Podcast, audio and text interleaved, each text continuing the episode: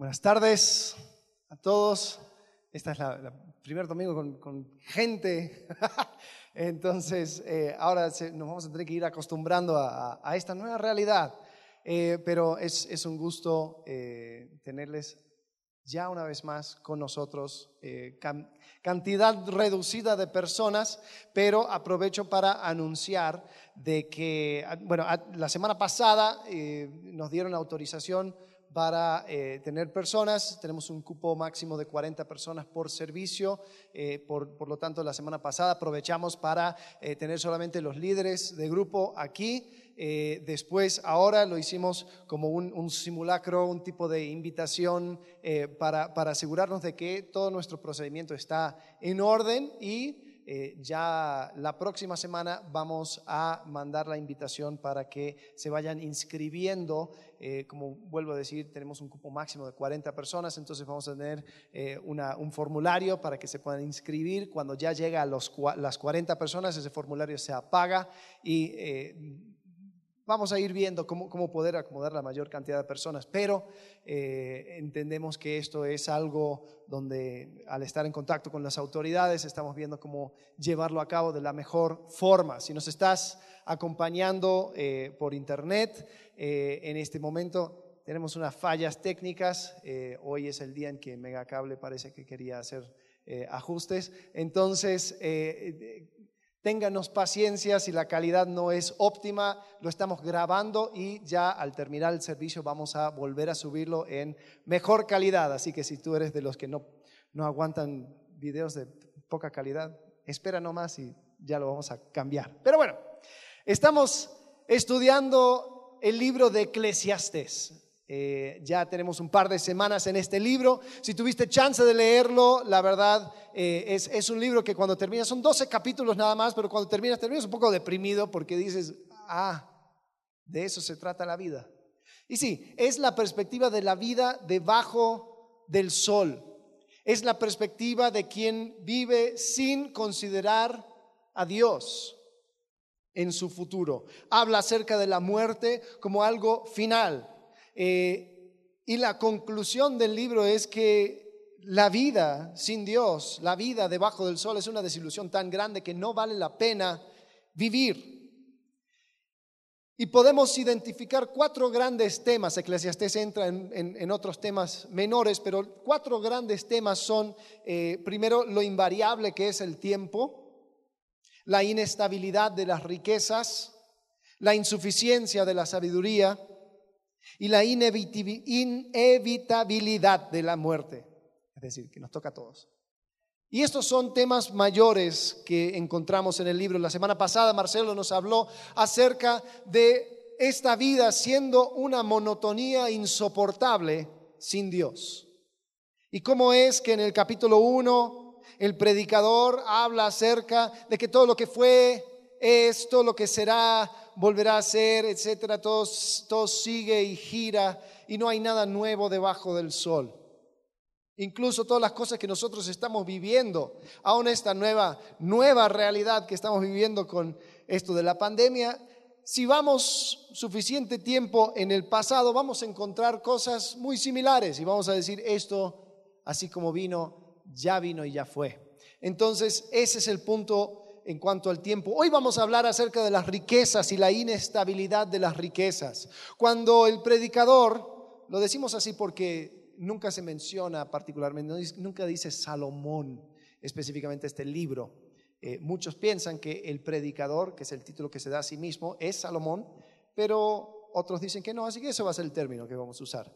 El predicador. Parece que dice, bueno, como no puedo cambiar el tiempo, pues voy a cambiar mis circunstancias, voy a vivir para las riquezas. En capítulo 2, versículo 1 al 11, empieza y dice, versículo 1, dije yo en mi corazón, ven ahora, te probaré con alegría y gozarás de bienes.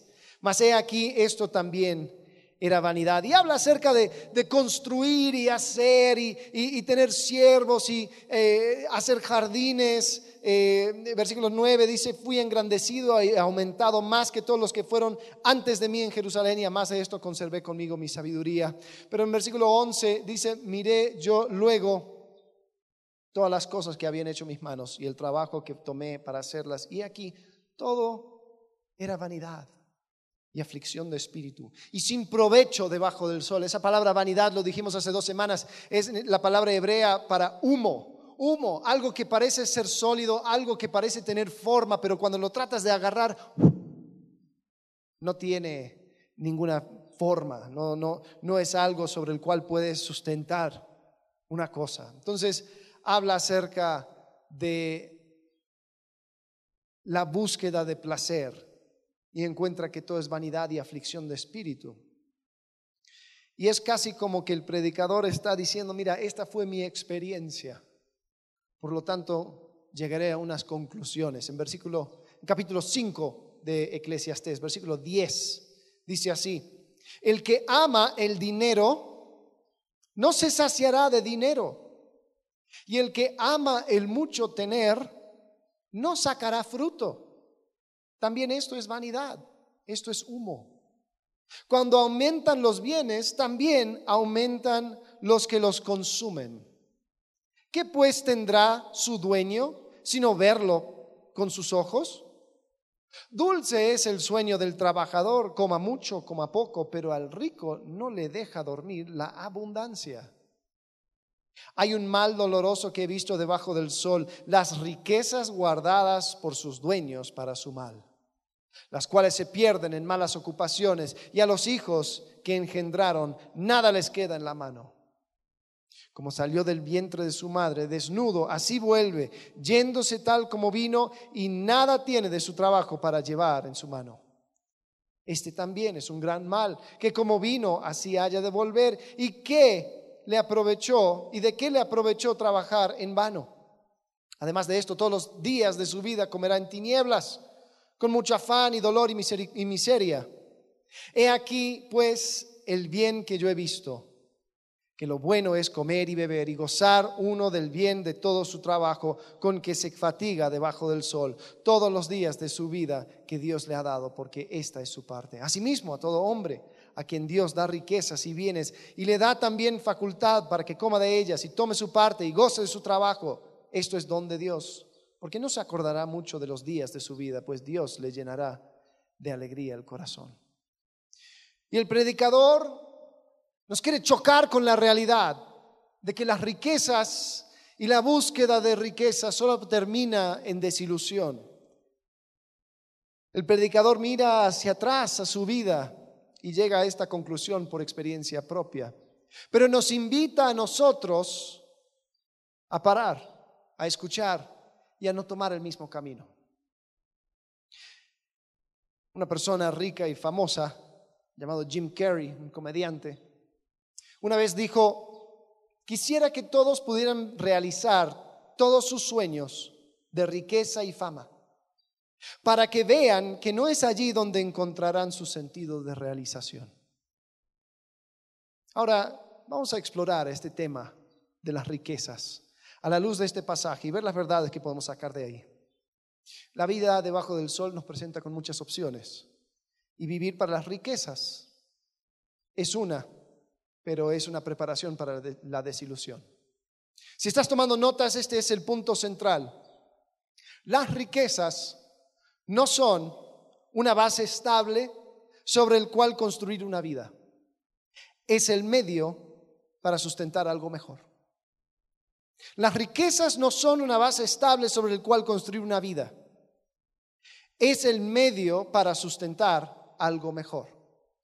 Ahora vamos a entrar en este tema.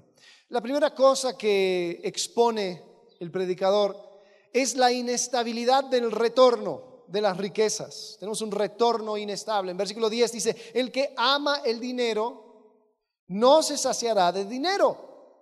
El que ama el mucho tener no sacará fruto. También esto es vanidad. Versículo 11, cuando aumentan los bienes, también aumentan los que los consumen. ¿Qué pues tendrá su dueño sino verlos con sus ojos? Dulce es el sueño del trabajador, coma mucho, coma poco, pero al rico no le deja dormir, la abundancia. Entonces, pensamos que a la medida que voy ganando más, teniendo más, obteniendo más, mi vida se vuelve mejor, mi, mi vida se pone más tranquilo, me siento con paz, puedo dormir, pero lo que dice el predicador es que no. A la medida que van creciendo tus bienes, van creciendo también los que lo consumen. Las personas que aman el dinero no se van a saciar del dinero. Ahora tú tal vez dices, bueno, la verdad yo no tengo un peso partido por medio, así que bien, vamos a darle a los ricos hoy, eh, estoy contigo, ¿no? La verdad es que no, no quiero que, que apagues el switch, porque esto también te aplica a ti, me aplica a mí, porque tiene que ver no solamente con el tener, sino que también con el desear y apuntar tu vida en esa dirección. Son, son las canciones de, de rap y de reggaetón eh, que, menciona más marcas que cualquier otra música. Entonces, eso está apuntando a cierta eh, demográfica y está diciendo, bueno, aunque tú no tienes, vamos a cantar acerca de Mercedes-Benz y vamos a cantar acerca de eh, este yate y acerca de esta cosa y lo otro. Entonces, ¿qué es lo que están mostrando? Están, están ofreciendo como una meta para la vida los bienes materiales. Y la verdad es que muchas veces nosotros vamos absorbiendo esa cosmovisión. Ah, tal vez no me crees. Ok, vamos a hacer un experimento. Vamos a suponer una persona que gana un salario de 6 mil pesos al mes. 6 mil pesos al mes traduce anual a 72 mil pesos anuales, ¿no?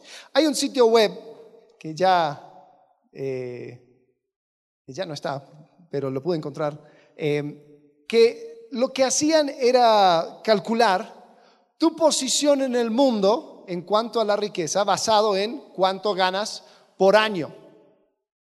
Y te va diciendo en qué porcentaje de la población mundial estás en cuanto a esto de riquezas. Así que ah, establecí eh, una base de 6 mil pesos al mes, seis mil pesos al mes es un salario que aquí en esta ciudad sería, o sea, es posible vivir, hay que, hay que vivir sin algunas, algunas comodidades, algunos lujos, pero es posible. Entonces, aquí si comenzamos desde seis mil, 72 mil pesos al mes, vamos a ver, eh, ahora antes de mostrarlo, quisiera preguntarles, ¿en qué porcentaje piensas que una persona ganando esa cantidad caería a nivel mundial? Sea, sería en los, en, los 80% más pobres, entre los 90% más pobres, sería entre los 50%, o sea, tiene, tiene 50% de la población mundial más pobre y 50% más rico. ¿Qué, ¿Qué, porcentaje le dirías? A ver, ahora que tenemos personas. 70. 20% de los más ricos, ok. Hmm. A ver, ¿alguien? ¿Cómo? 70 de los pobres, o sea, hay con el vulgo. Eh, ¿Qué más? ¿Quién más? ¿Nadie? Ok, a ver, vamos a ver el resultado. Una persona ganando 6 mil pesos mexicanos al mes termina en porcentaje 18 de los más ricos del mundo. Muy bien, gracias Sergio. es decir, hay más de 80% de la población que está ganando menos que una persona que gana esa cantidad por mes. Ahora, ¿cómo puedo saber de que nunca vamos a satisfacernos con el dinero? Porque nadie dice al levantarse a, recibir su salario de 6 mil pesos al mes, a decir, qué bueno que me encuentro entre los privilegiados del mundo. Gloria a Dios porque estoy en el top 20% del mundo. No, ¿y por qué no puedo tener esto? ¿Y por qué tengo que hacer esto? ¿Y por qué no puedo comprar esa marca? ¿Y por qué? ¿Y por qué? ¿Y por qué? ¿Y por qué? Y después, ¡ay! En contra de los ricos. ¿Sabes qué? Si el mundo entero haría una marcha en contra de los ricos, ¿sabes a qué casa irían a tocar? La tuya. Porque si lo medimos, la verdad es que no dimensionamos la bendición que Dios nos ha dado. Nos quejamos, nos quejamos, nos quejamos. Bueno, para tomarlo en cuenta. Una persona que, eh, que, trabaja con este salario está ganando alrededor de 37 pesos por hora, 37 pesos por hora. Eh, si eso lo comparas con una persona que trabaja en Indonesia, esa persona gana 3 pesos por hora. Es lo que ellos ganan por su trabajo. Si tú quisieras tomarte una coca, tendrías que trabajar nueve minutos para poder obtener lo suficiente para comprarte una coca. Alguien en Indonesia tiene que trabajar dos horas por esa misma coca. Y esto es suponiendo un salario de 6 mil al mes. Entonces, podemos saber de que cuando llegas al top 20%, ya quieres estar en el top 10. Llegas a los top 10 y empiezas a mirar con envidia el top 1%. Después, tú sabes que entre los ultra ricos se van envidiando el tamaño de sus yates. O sea, llega un punto de, de absurdo. Pero si nosotros nos medimos a nosotros mismos, ya estamos en una posición privilegiada. Solo que no lo sentimos. ¿Por qué? Bueno, lo dijo el predicador hace mucho tiempo. El que ama el dinero no se saciará de dinero. El que ama el mucho tener no sacará fruto. También esto es vanidad. Entonces, cada vez queremos más, cada vez nos sentimos satisfechos con menos, cada vez que va aumentando los bienes, van aumentando también las responsabilidades y los problemas. No tenemos un buen retorno, es un retorno inestable. ¿Para qué sirven entonces las riquezas? Bueno, en versículo 18 de Eclesiastés 5 hay un destello de sabiduría. Hay muchas cosas sobre el cual tenemos que tomar con pinzas Eclesiastés por la perspectiva. Pero como que aquí dice algo que nosotros lo podemos tomar como sabiduría eh, pura, sin, sin tener que filtrar nada. Dice, he aquí pues el bien que yo he visto, que lo bueno es comer y beber y gozar uno del bien de todo su trabajo con que se fatiga debajo del sol todos los días de su vida que Dios le ha dado, porque esta es su parte. Sabes, podemos tener agradecimiento diario por lo que tenemos y disfrutar lo que tenemos.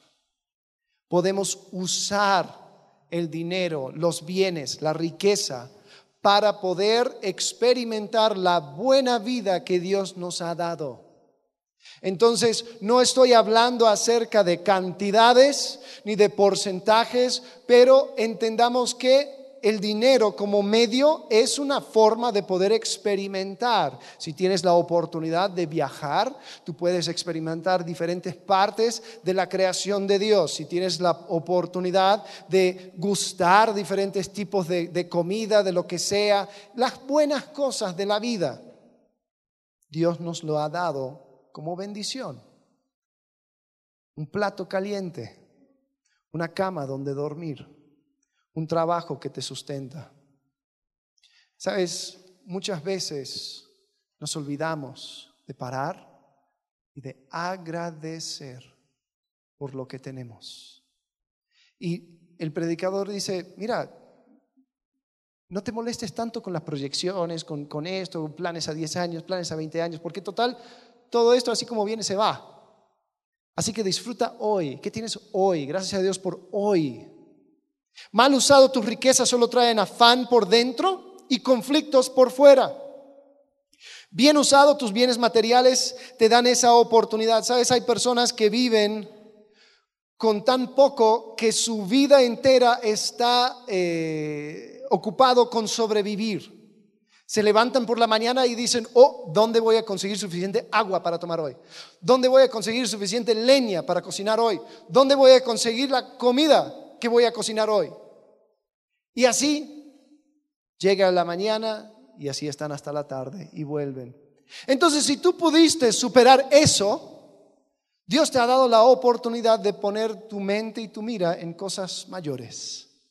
Y eso es una bendición de Dios el retorno de las riquezas son inestables. Con más dinero, más tengo que preocuparme o menos tengo que preocuparme en sobrevivir. Así que vamos a aprovecharlo. Porque el dinero no es un buen fin, es un medio para un fin mejor. También tenemos, aparte del retorno inestable, tenemos un legado inestable un legado inestable. Muchos queremos tener suficiente, ganar suficiente para poder dar una herencia a nuestros hijos. ¿no? Se habla del término patrimonio. ¿Qué es patrimonio? ¿Qué pienso cuando, cuando uso esa palabra patrimonio? En bienes, en cosas, en dinero, en lo que sea. Porque es lo que yo le doy a mis hijos. En versículo 13 dice, eh, de, de Eclesiastés 5, dice, hay un mal doloroso que he visto debajo del sol, las riquezas guardadas por sus dueños para su mal las cuales se pierden en malas ocupaciones y a los hijos que engendraron nada les queda en la mano. Hay un chiste entre inversores donde, donde preguntan, ¿sabes cómo puede ser llegar a ser millonario? Comienza siendo billonario y, y después pone el, el dinero a inversiones. Lo vas a perder y vas a llegar al millón. Eh, las inversiones, las maneras de manejar el dinero, eh, aunque tú dices, bueno, la verdad, yo no, yo no invierto, yo no hago nada de eso, yo solamente tengo mi dinero en una cuenta, bueno, ¿sabes qué? Sí estuviste invirtiendo porque el banco invirtió por ti y terminó perdiendo. Si una persona tuvo una cierta cantidad en pesos mexicanos en una cuenta sin tocarlo, a lo largo de estos últimos 10 años habrá perdido más de la mitad de su valor.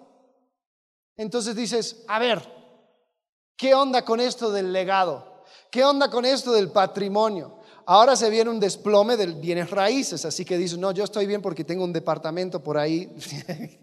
Olvídalo. En realidad la inestabilidad que nos llega no nos permite una garantía de herencia ni de legado. Todos tenemos un, una leyenda familiar de un tío, un primo, un abuelo, que tuvo muchos terrenos y tuvo mucho dinero y tuvo tantas cosas, pero después lo perdió todo porque era un borracho, un mujeriego, lo que sea, ¿no? Eh, ahí se cuenta, ¿no? Todo esto era nuestro. Pero así como viene, se va. Ahora, ¿y cómo es recordado esa persona? Bueno, porque tuvo y después lo perdió. Hay personas que se suicidan por haber perdido su dinero. Hay personas que construyen una idea que con su dinero van a ser recordados por generaciones. Sí, yo tuve esto, tuve lo otro, esta, eh, esta cosa y, y, mis inversiones fueron creciendo y pude entregar a mis hijos y fuimos una... Mira, te hago una pregunta.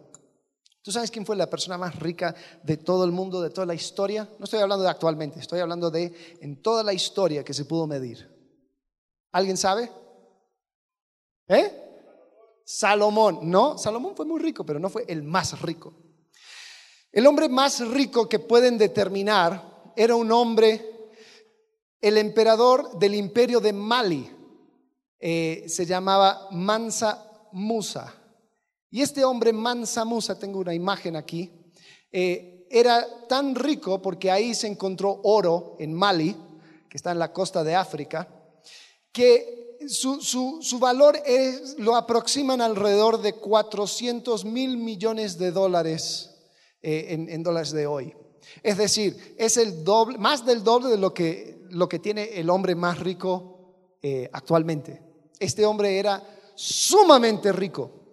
Él era musulmán y cuando tomó su peregrinaje hacia Meca, fue pasando por un montón de ciudades y se cuenta la leyenda, él vivía en más o menos los años 1200 por ahí.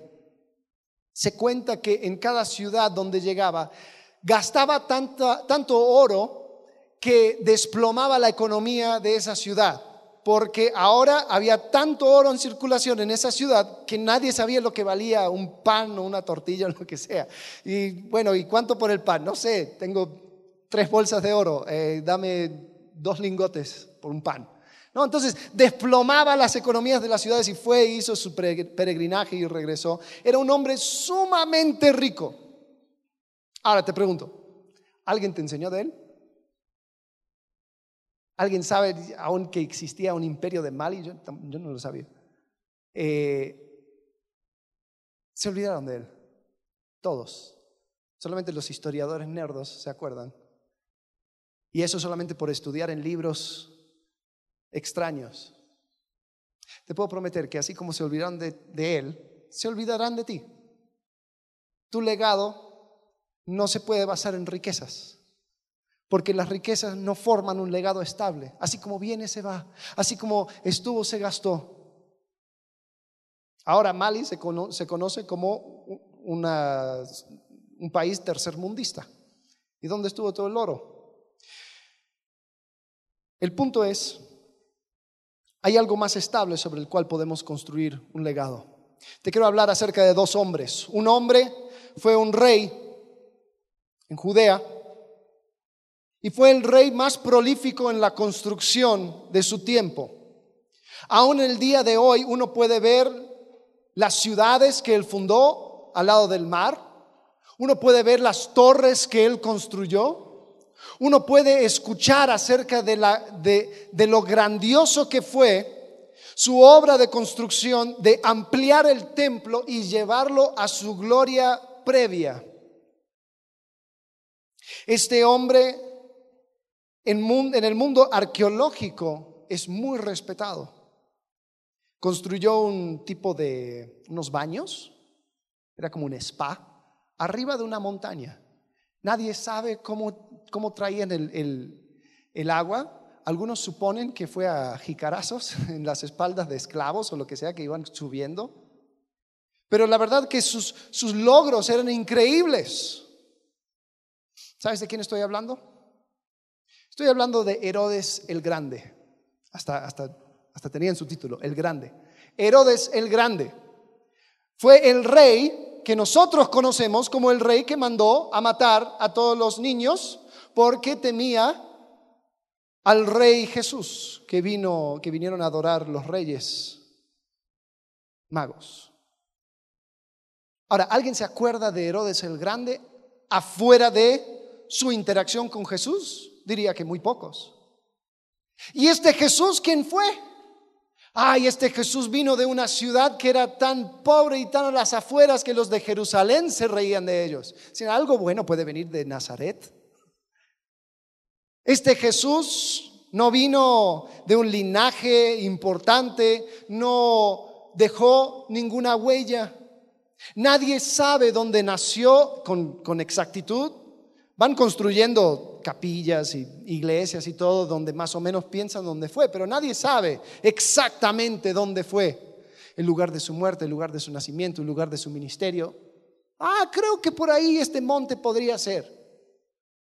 Pero no es como las personas importantes. Hoy en día tú puedes ir a la capilla de Santa Cruz y saber exactamente dónde fue la silla donde Maximiliano II se sentó antes de ser fusilado. Pero Jesús ¿Quién sabe? Sin embargo,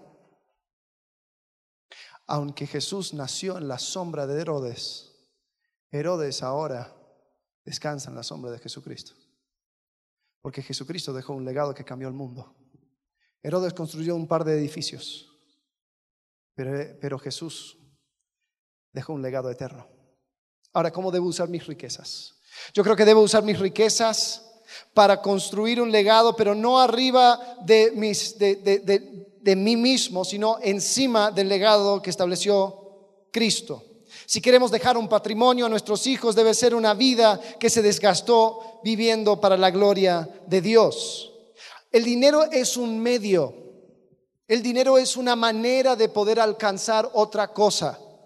No es un fin. Hay ejemplos en el Nuevo Testamento de personas que tenían riquezas, tenían dinero y son recordados por haberlo utilizado de una manera correcta. Un ejemplo es Dorcas. Dorcas es una mujer que en Hechos capítulo 9 dice que ella, en el versículo 36 decía, ella abundaba en buenas obras y en limosnas que hacía. Ella fallece y cuando fallece dice que llega Pedro y las viudas van enseñando todas eh, las túnicas y los vestidos que Dorca hacía cuando estaba con ella. Esta Dorcas era una mujer eh, llena de, caridad, que quería ayudar a otros. Ahora sabemos, o sea, no lo dice específicamente, pero sabemos si iba a ser tan generosa, era porque tenía de dónde sacar. Después vemos las iglesias, las iglesias en casa. Las iglesias en el primer siglo no eran como las de hoy, donde nosotros decimos, bueno, vamos a, vamos a tener un lugar específico para tener nuestro servicio de iglesia. Lo que hacían era, buscaban entre ellos, a ver, ¿quién tiene el patio más grande para que podamos tener nuestro servicio?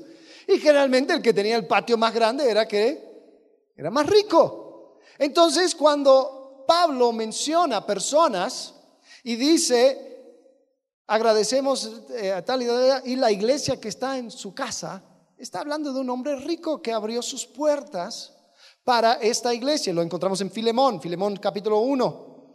Eh, solamente hay un capítulo. Versículo 1. Pablo, prisionero de Jesucristo, y el hermano Timoteo, amado Filemón, colaborador nuestro, y la amada hermana Apia y Arquipo, nuestro compañero de milicia, y a la iglesia que está en tu casa. Ellos abrieron su casa para poder recibir la iglesia.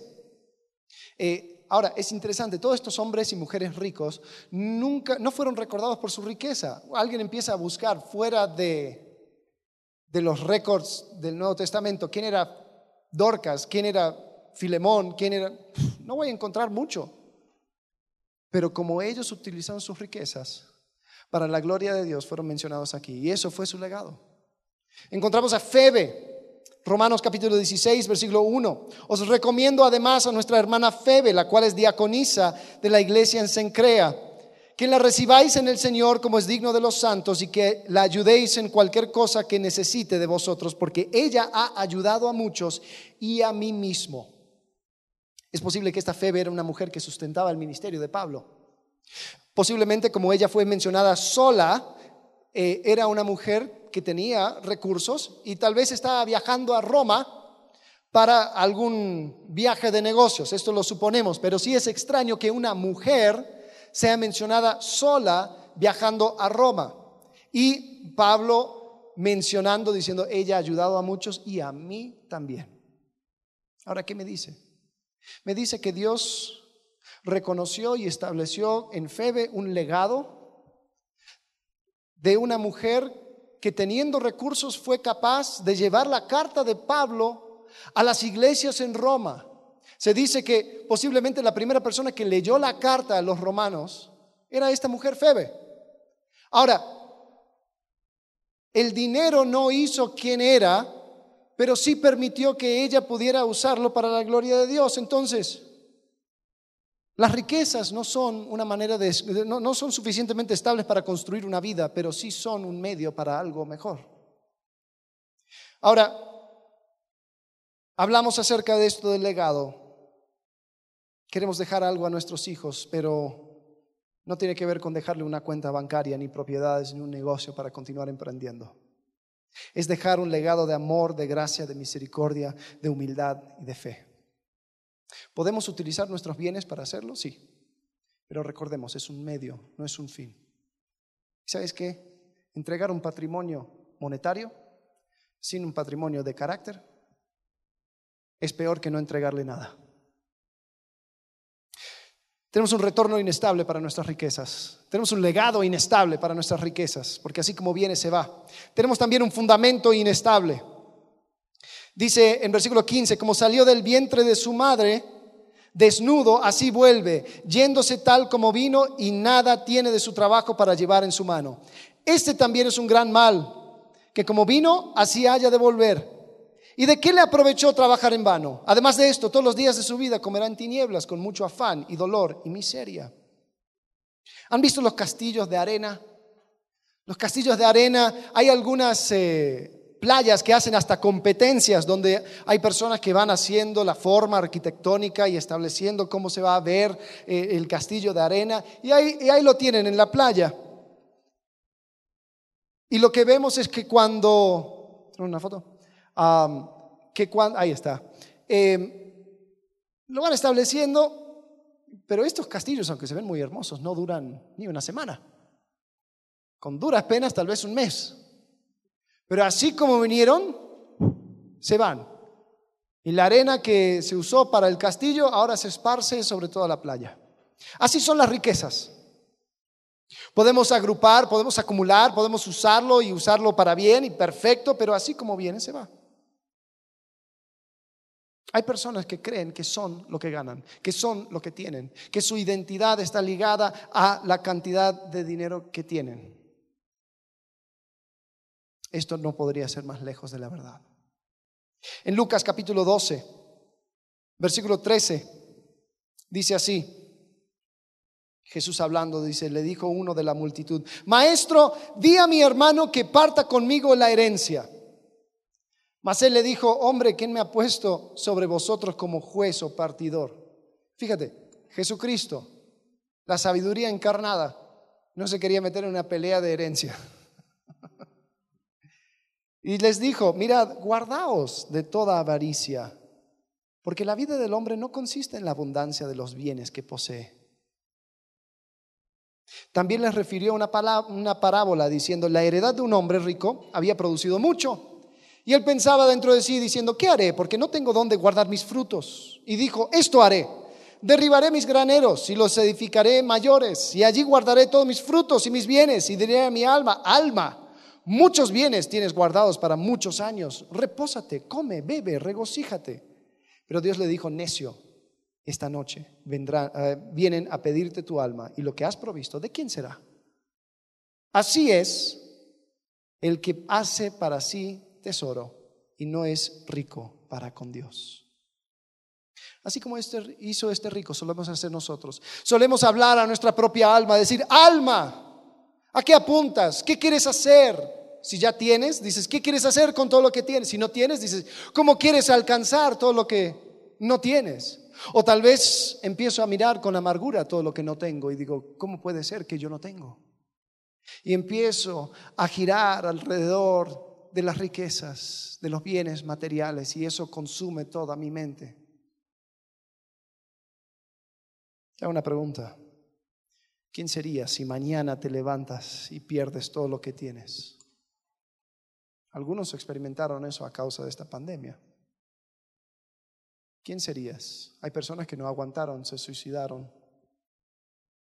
¿Quién serías? ¿Cambiaría quién eres? ¿Afectaría? El predicador habla de las riquezas como castillos de arena. Todo regresa como estaba antes. No es un buen fundamento sobre el cual construir una vida.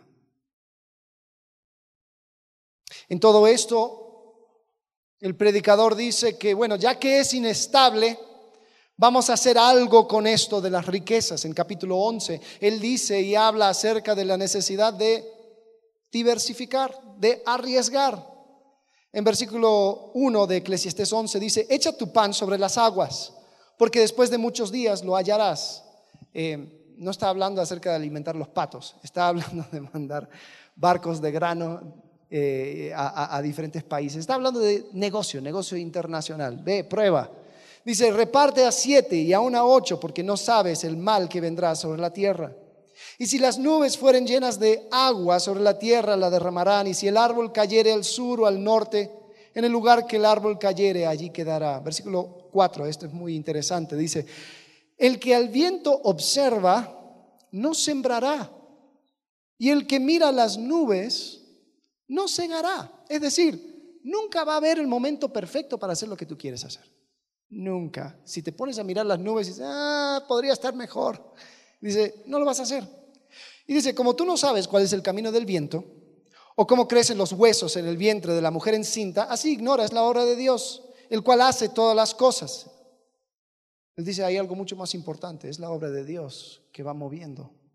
Por la mañana siembra tu semilla y a la tarde no dejes de reposar tu mano, porque no sabes cuál es lo mejor, si esto o aquello, si lo uno o lo otro es igualmente bueno. Y sabes, tal vez tus sueños de riqueza no tienen que ver con casas grandes o con eh, barcos y carros y todo lo demás. Tal vez tu sueño es, no, yo solamente quiero algo tranquilo, quiero algo estable, quiero simplemente saber que mi quincena va a estar ahí. Yo quiero, y el predicador dice, mm, no creo que están así. Así como vienen sacudidas, ahí también te toca. No hay nada estable en cuanto a esto del dinero, en cuanto a las riquezas. Entonces arriesga, prueba, diversifica. ¿Cuántas personas vivieron su vida diciendo, algún día voy a hacer algo? Voy a hacer algo para Dios, voy a tener tiempo suficiente para hacer esa cosa que siempre quise hacer, voy a ayudar a la gente, pero ahora, ahora, ahora yo tengo que trabajar. Yo tengo que meterme aquí a este trabajo 7 a 7, tengo que ir construyendo. Ok, va.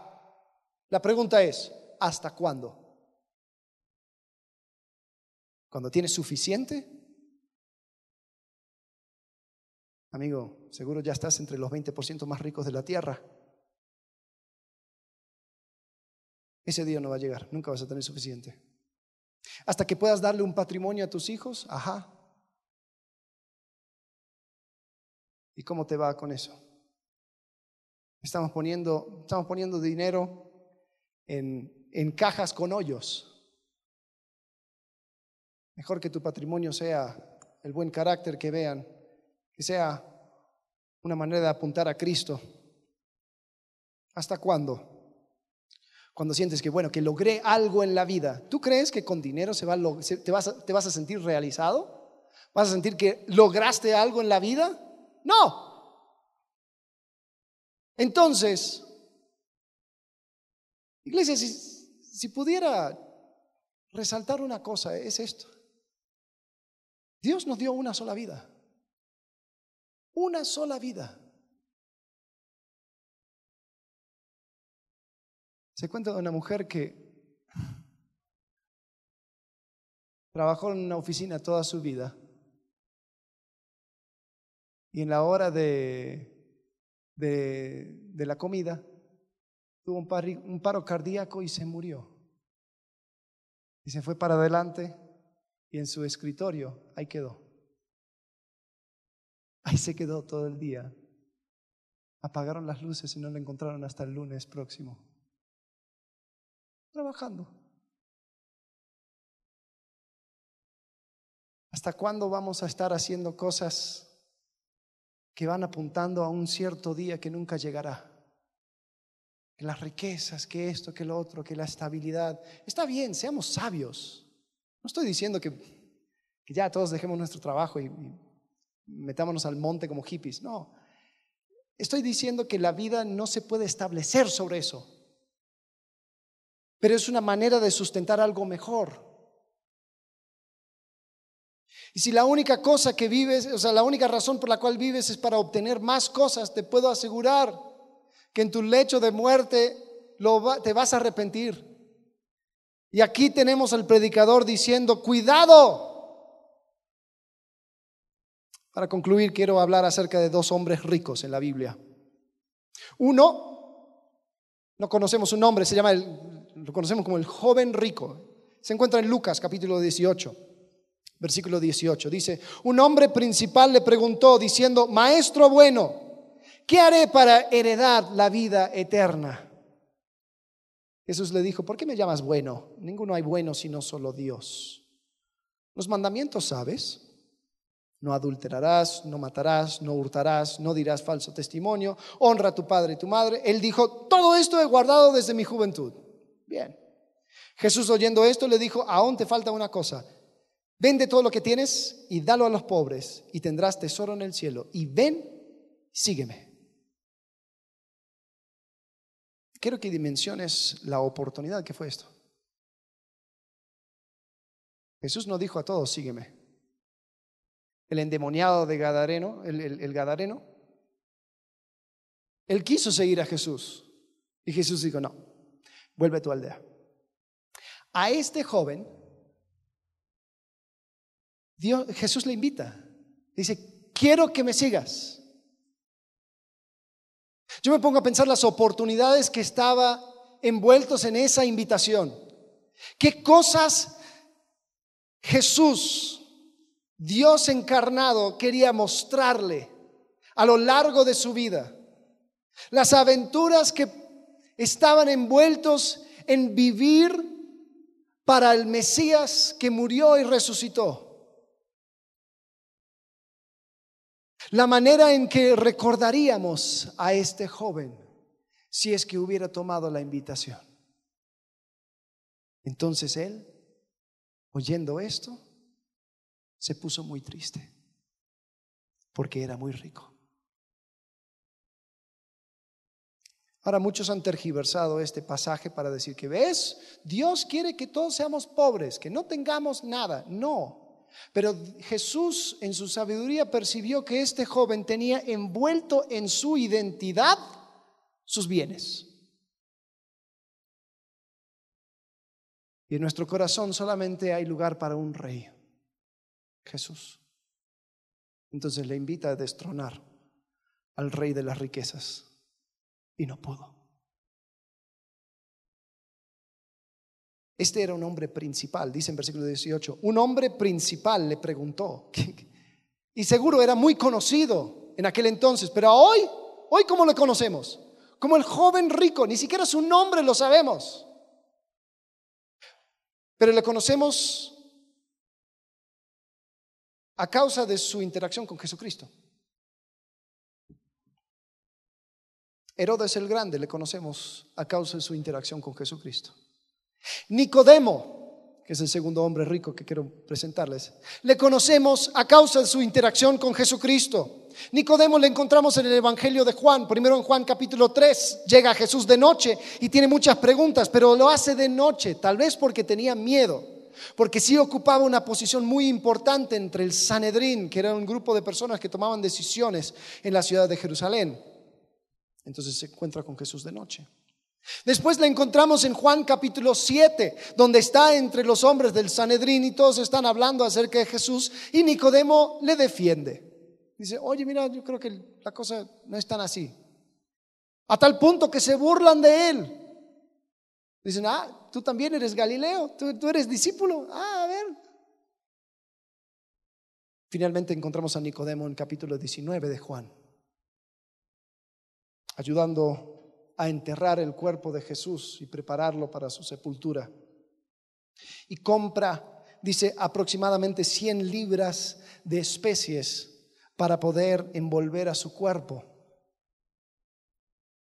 Ahora, muchos de aquel entonces vería esa cantidad y diría es un derroche, porque esas cantidades solamente estaban reservadas para personas muy importantes, para, para realeza. Pero Nicodemo encontró algo, dijo, mi riqueza es un medio para acercarme a Cristo. Y recordamos a Nicodemo y recordamos a este joven rico. La pregunta es, ¿quién quieres ser tú? Podemos hablar acerca de la teoría, pero en la práctica, ¿cómo se ve tu vida? ¿Cómo se ve mi vida? ¿Eres como el joven rico que sí busca a Dios sinceramente, sí, yo he seguido los mandamientos desde mi juventud, yo quiero saber cómo heredar la vida eterna, pero no toques mi billetera.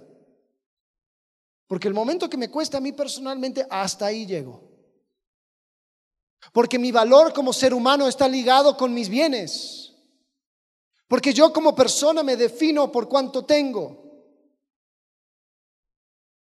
¿Eres como el joven rico? O eres como Nicodemo, que tal vez comenzando con un poco de miedo, diciendo, pero ¿qué voy a hacer? Si yo, si yo me expongo, si yo, si, yo me, si yo vivo para Cristo, entonces voy a ser echado de, de mi posición de, de, poder, voy a perder oportunidades, voy a hacer esto. ¿Sabes qué? No importa, porque mi vida se define por mi cercanía con Cristo. Eso es lo que hace que tome valor. Un día vas a ser olvidado por todas las personas que viven debajo del sol. Escucha bien, un día serás olvidado por todas las personas que viven debajo del sol. Si Cristo no viene antes, tus riquezas se van a volver como castillo de arena, y será esparcida por el mundo. Pero mientras que lo tengas en la mano hoy, ¿qué vas a hacer? Mientras tengas vida y sueños y posibilidades, ¿qué vas a hacer con eso? ¿Sobre qué vas a construir tu vida? Porque las riquezas no son una base estable sobre el cual construir una vida. Es el medio para sustentar algo mejor. Vamos a orar. Padre, gracias porque nos has mostrado a través de este libro, Eclesiastés, Señor, de que las riquezas son inestables, que podemos tratar de vivir nuestra vida detrás de estas cosas, pero Señor, son castillos de arena. Ayúdanos a usar todo lo que tenemos, todo lo que somos, Señor, para glorificarte a ti, para engrandecerte a ti. Señor, queremos alinear nuestra vida alrededor de lo que tú quieres. En el nombre de Cristo Jesús. Amén.